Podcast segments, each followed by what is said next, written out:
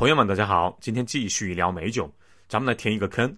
好早之前的节目里面介绍过，苏胖遇到了好几次非常危险的经历，一个是在巴西世界杯的时候被抢了，二是在墨西哥街头看到过枪口啊，离我只有三米左右的远，还有一段经历令我印象更深的是在美国发生的，且听我慢慢道来。我去美国前五次的第一站都是在迈阿密，因为客户在那里嘛。我住的酒店是我老婆订的，一个标准的美国连锁快捷酒店，在城市的郊区，酒店不算豪华，但住的还算舒适。房子很大，空调冷气很好，周边有超市、披萨店，甚至中餐厅都有。啊，这个中餐厅啊，还有好多的故事，包括偷渡到这里来的华人的故事，越南战争时期政治避难到美国的越南人的故事。有空呢，和大家细聊。总之，在这家酒店。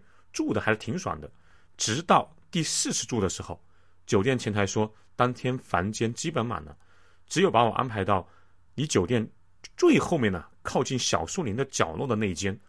美国有些快捷酒店和我们的快捷酒店不一样啊，我们是一栋楼，里面密密麻麻的都是房间，他们可能是因为人少地多，普遍呢只有三层楼，但酒店的占地很广，分成什么 A 区、B 区、C 区、D 区，A 区和 B 区还好。算是酒店的正面，停车场啊、篮球场啊，还有游泳池都在那里。酒店的前台也在 A 区，C 区和 D 区就会偏一些，尤其是 D 区朝小树林的那一面，很是寂静，甚至可以说鸟无人烟。我当天到了之后，发现住的地方很偏，尤其是晚上感觉不是太安全，想着第二天再去找前台换一下。结果第二天和客户开了会啊，开晚了就忘记了这个事儿。人就这样住了两个晚上就住习惯了，想着之前在美国啊，在迈阿密住的也是这个酒店，一直都很安全，就没有再找前台了。尽管我第一天就告诉前台说，一旦有新的房间，请第一时间通知我。不知道是他们忘了，还是他们通知的时候我不在房间里面。反正后来住了好几天都没有换，就这样呢也还行。可是人呐就怕高调，怎么说呢？那家酒店有个游泳池在 A 区 B 区之间。是露天的，平时有不少的老外在里面游泳，啊，换个角度来说，我才是老外啊，经常看到有壮汉和穿着三点式的美女在里面嬉戏。我平时因为太忙，前面三次在这个酒店住的，大概有二十多天吧，反正没有去游过一次泳。刚好这一天出差，想着时间会比较长，就带了游泳裤。这次出差啊，那天周六吃完午饭回来，忍不住。朝游泳池看了一眼，就看到一对南亚的情侣，可能是印度或者巴基斯坦的、尼泊尔的也有可能吧。刚吃完，人懒洋洋的就走了过去，坐在了一张有遮阳伞的椅子上听书。没多会，一个个子不高，可能还不到一米七的，但是身材相当好的黑人，他在岸上稍微做了一下伸展运动，就跳了下去，然后。就在这个不大的游泳池里，旁若无人的开始了他的游泳表演。老实说，他的身材是真的好，但是泳姿并不好啊，什么蛙泳、自由泳，还有狗爬式，可挡不住人家自信呐！那真的是把小小的游泳池当做了奥运会决赛的现场。这还不最过分的，他游了好几圈之后啊，停在了和那对南亚小情侣很近的地方，盯着女生上下打量好几秒是有的。这是非常没有礼貌的行为啊，可以说是一种挑衅，甚至是性骚扰的行为。女生其实穿着并不暴露，但毕竟是泳衣。看到这个女生啊，很快就害羞了。她身旁的男生也站在了斜前方，相当于是挡在了黑人和自己的女友又或者是老婆之间。大家听到我这么多期节目啊，我是一个血气方刚的人，到现在还快四十岁了，依然还是说得好叫血气正气，说得不好那就是所谓的。愤青之勇吧！加了我微信的朋友，在朋友圈可以看到，我和很多所谓的专家经常是意见不一。我的微信号是幺八六二幺八九二六零五。其实我做这个节目啊，书胖带你看世界，一方面是分享经历感悟，一方面是为了出售我们公司的音频。在很多事情上，其实啊不用站队，不用表态，说一些无关紧要的事情啊，只要把节目做好了，把货带好了就行。但这不是书胖我的性格。说回来啊，那天不知道是不是喝了酒的原因，中午吃饭喝了一点啤酒。我当时正在有意识的练习酒量，怕客户再请我喝酒，然后把我喝趴下了。关于喝酒啊，差点在美国叫救护车的经历啊，在后面的美酒里面也会详细聊到。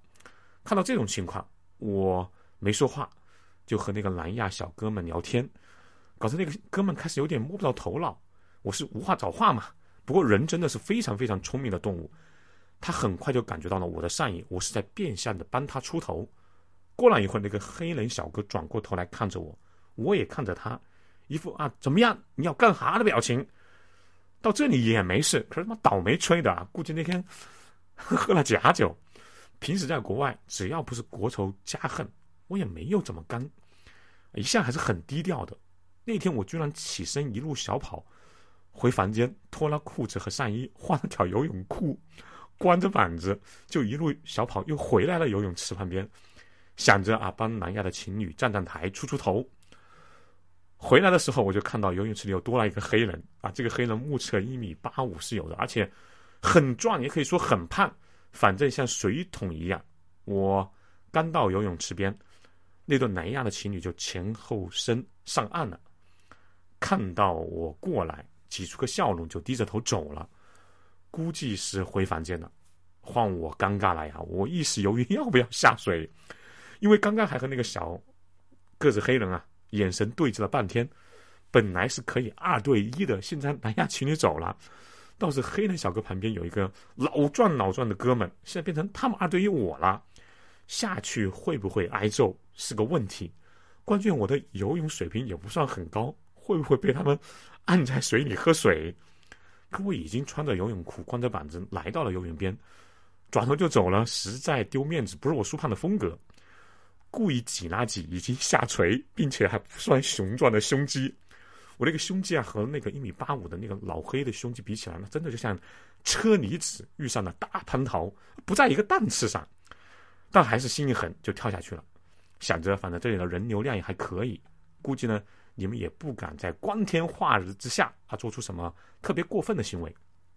我的猜测是对的，虽然这两个黑人眼光不善，因为在美国啊，尤其在南部，加州什么的，就算是陌生人在同一个区域，基本上大家都会微笑着打招呼。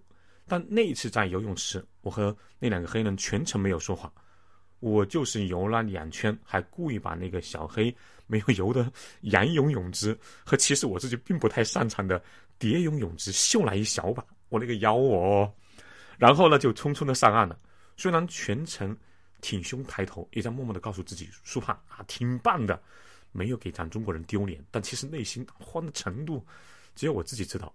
回到房间，那个时候国内还是凌晨，我就给老婆发了微信。那时候微信好像才刚开始流行不久，我跟我老婆嘚瑟说：今天我不仅路见不平一声吼，该出手时就出手。还让那两个老美知道了啥叫游泳啊，见识了仰泳和蝶泳。时间很快，那天晚上十一点多吧，我好像在看电影，声音开的比较小啊。看什么不能说，外面有人敲门，一个人出国在外啊。到了晚上，我是一个很警惕的人。这里呢，我说一下酒店的房间的一个构造。进门的左手是一个很大的落地窗，落地窗的窗子非常厚，不是我们这里的窗子啊，感觉那个窗子至少有一。一点五厘米厚，非常的结实，搞不好了可以防手枪用的。除了上午，到了下午之后啊，我一般都是把窗帘拉紧的。而且美国多数酒店的窗帘是两层，都拉下来之后，房间里面会漆黑一片，隔光非常的好，这样外面的人就不知道里面是不是有人了。走进房间后，是一个非常大的床，应该是两米二乘两米二的那种。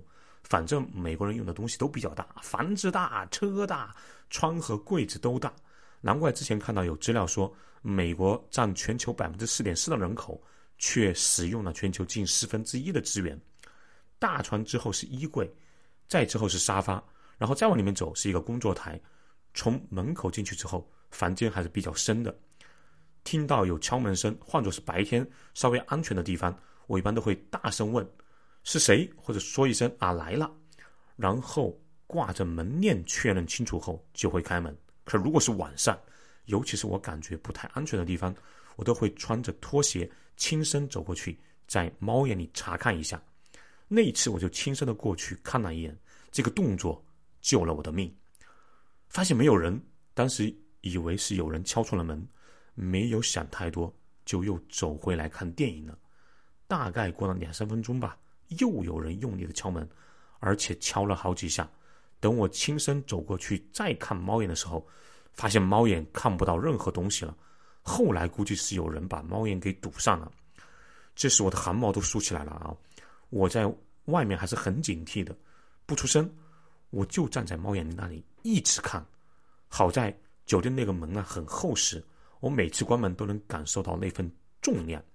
在那里等了两三分钟，又听到了很重的敲门声，可能是因为离得很近。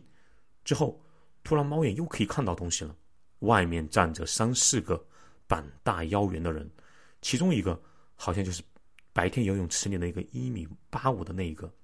之后有人继续敲门，同时旁边的一个人站了过来，拿出了把大钳子，应该是可以快速剪掉门链的那种。在这里，我要提醒所有在国外出差，无论男女，在晚上超过八点甚至天黑之后，不管谁敲门，一律先不要回应，也不要说啊，我把门链拉上，做个保险，然后开个门缝看看，没有用的啊。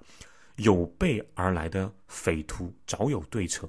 会很快把门链切断，所以如果在天黑后或者比较偏僻的房间里听到有人敲门，不要发出声音，轻声的走过去看看猫眼外的情况，再做决定。真的有什么重要的事情，前台会给你打电话的。如果酒店着火什么的，也会有警报。就算火警响了，也要在猫眼里看一看外面是不是有人在走动之后再出去。我和经常出差的朋友的经验是，但凡不是打扫房间的上午时间，敲门一概不理。敲得多了，就轻声的走过去，隔着猫眼看看。看到那个大钳子，我的心跳快速的增加了。我下意识的轻轻的摸了一下门把手下面那个旋转钮，意识到我早都已经把门反锁了。这个习惯也是我出差多年的好习惯，就是只要是一个人在国外出差。一般除了关门，我都会第一时间反锁门，有的时候还会把门链挂好，尤其是晚上，这样第二天出门的时候是麻烦一些，但是安全度增加很高。之后他们又敲了两三次门，我都没有理。这期间我只过去把手机调成了静音，就又走了回来，在猫眼里那里看着。过了一会儿，他们一脸疑惑的表情，我怀疑有人可能是想透过。窗子往里面看，可是他们是看不到任何东西的。房间里面的工作台上的灯光，除了离门有一段距离之外啊，也被两层窗帘完全的隔离了。我都没有太在意他们是什么时候离开的。过了好一会儿，可能半个小时吧，我感觉到自己的脚啊都站麻了，确认外面已经没有人了，才花了九牛二虎之力把沙发推到了门口。其实我感觉那个门够厚重了。哪怕外面的壮汉两三百斤，没有 CIA 的那种专业的破门工具，或者用枪把门打坏，是肯定进不来的。可是当时害怕占据了一切，我把能够移过来的东西都移过来了，一个人担惊受怕了，一直到晚上一点半，可能两点了，我才躺到了床上。可是怎么都睡不着。后来不知道是不是真的有人再敲门，还是我出现了幻听，我到现在都回忆不太清楚。我翻下床来。把当地的报警手机号查到了，然后调到了随时可以拨出去的状态。虽然看到了老婆回的啊，我中午吹牛的那个打趣的话，我却没有一点心情给他回过去。考虑了一下，也没有告诉他我现在正在很大的危险之中，感觉就是告诉了远在大洋彼岸的他，也只能徒增担心而已。我把房间里还剩的一把座椅和贵重的物品都搬到了洗手间，然后在洗手间里面。把我带的那个热水壶啊，主要是烧开水和泡面用的。我先把水烧开，把所有的钱都分散藏在了自己的身上，穿好旅游鞋，想着万一他们想办法进来了，洗手间还有一道门可以再拦一下。如果还是拦不住，我就把烧开的热水直接泼出去，然后左手还拿着那个熨衣服的那个熨头啊，那个东西是我能在房间里找到的最坚硬的东西。万一有人闯进来，泼完热水。个别还有战斗力的，我就用熨头把他们炸掉，在第一时间往街道外面跑。我们那个酒店的前面就是一条大马路，晚上应该可以拦车的。有些听友可能会说，那为什么不往酒店的前台跑？就像我发现危险之后没有给前台打电话一样，一是担心前台有人和他们是一伙的，不然他们是怎么知道我的房间号的？二是担心这么晚了，这么一家快捷酒店的前台有没有人是个大问号。反正一个人想的好多，最后在那个座椅上坐了好久，一个人默默的刷着新闻，听着外面的声音，到了凌晨四五点，才在座椅上小眯了一会儿。我一醒，收拾好衣服就找酒店的前台换了房间，到了人流量最多的 A 区，之后再到迈阿密，我也没有再住那个酒店了。后面几天换了房间。我还是经常失眠。后来回国，我给家人说起这个事儿，他们都是一脸害怕，也感慨虽然啊不该为印度小情侣出头，可是那天夜里我做对了几件事：第一，落地窗帘两层都是拉着的，这样外面根本就看不到里面的情况；第二，他们敲了四五次门，我从头到尾都没有发出声音，而且还把手机调成了静音，这样就算外面有三五个膀大腰圆的壮汉。哪怕他们拿着武器，在根本不能确认我是不是在房间里面的这种情况下啊，本身房间的门窗就很厚实，很难打开，冒着很大的风险，花了九牛二虎之力，好不容易打开了，发现里面根本就没有人，只有几件衣服，一个破的笔记本电脑，那应该是一件很不划算的事。可是如果让他们确认你就在房间里面，搞不好他们会铤而走险，因为亚洲人。很喜欢带大量的现金。这几年啊，有亲朋问我，在国外感觉最害怕的时候是什么时候？有巴西被抢之后，特别是感觉后面有东西，可能是枪顶着的那种恐惧；也有在墨西哥看到枪口后的害怕。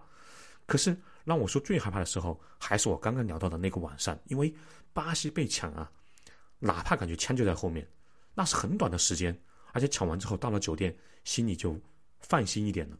在墨西哥看到枪口也是一刹那的事情，来不及多害怕，这个事儿就过去了。当然，过后想想也是挺后怕的。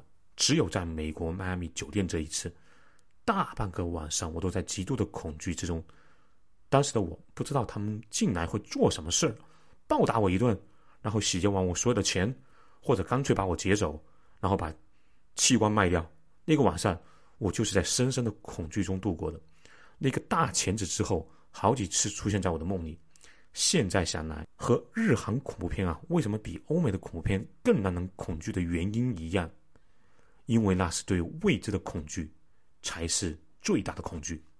好，对旅游文化投资感兴趣的朋友，欢迎加苏胖的微信号幺八六二幺八九二六零五。另外，欢迎大家关注苏胖带你看世界节目，打 call 留言和转发节目。下期见喽！